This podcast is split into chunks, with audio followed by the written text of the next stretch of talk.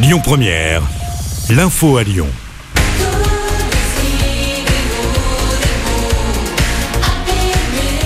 Bonsoir Cécile et bonsoir à tous. C'est donc l'événement Mylène Farmer va enchanter le public lyonnais ce soir et demain soir. La chanteuse française est sur la scène du groupe Ama Stadium de Dessine. Ça fait dix ans qu'elle n'est pas venue chanter à Lyon. Les deux concerts sont à guichet fermé. Les fans de la chanteuse sont impatients. Certains ont même campé devant le stade depuis dimanche dernier. Les deux concerts de Mylène Farmer débutent à 20h30. Dans le reste de l'actualité, la visite aujourd'hui de Gérald Darmanin dans l'agglomération lyonnaise. Le ministre de l'Intérieur était à Saint-Cyr-Mont-d'Or ce matin pour baptiser la nouvelle promotion de commissaire de police.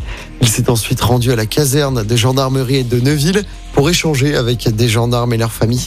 Gérald Darmanin a terminé son déplacement lyonnais par l'inauguration du nouveau commissariat de police à Villefranche. Un appel à témoins a été lancé après le dramatique accident sur la 43, un accident qui a fait deux morts hier après-midi au niveau de Grenay en Orisère. Une maman et son fils de deux ans pour rappel sont morts. Ils étaient originaires de Vénissieux.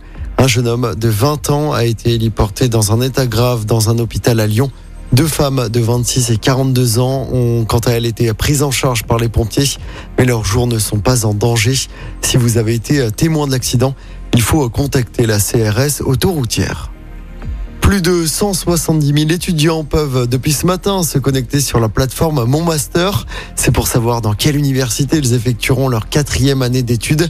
C'est la première année que le site internet sur le même modèle hein, que Parcoursup est mis en place.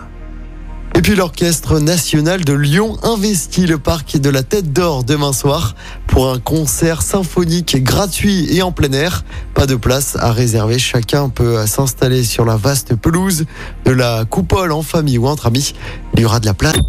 Écoutez votre radio Lyon Première en direct sur l'application Lyon Première, lyonpremière.fr et bien sûr à Lyon sur 90.2 FM et en DAB+.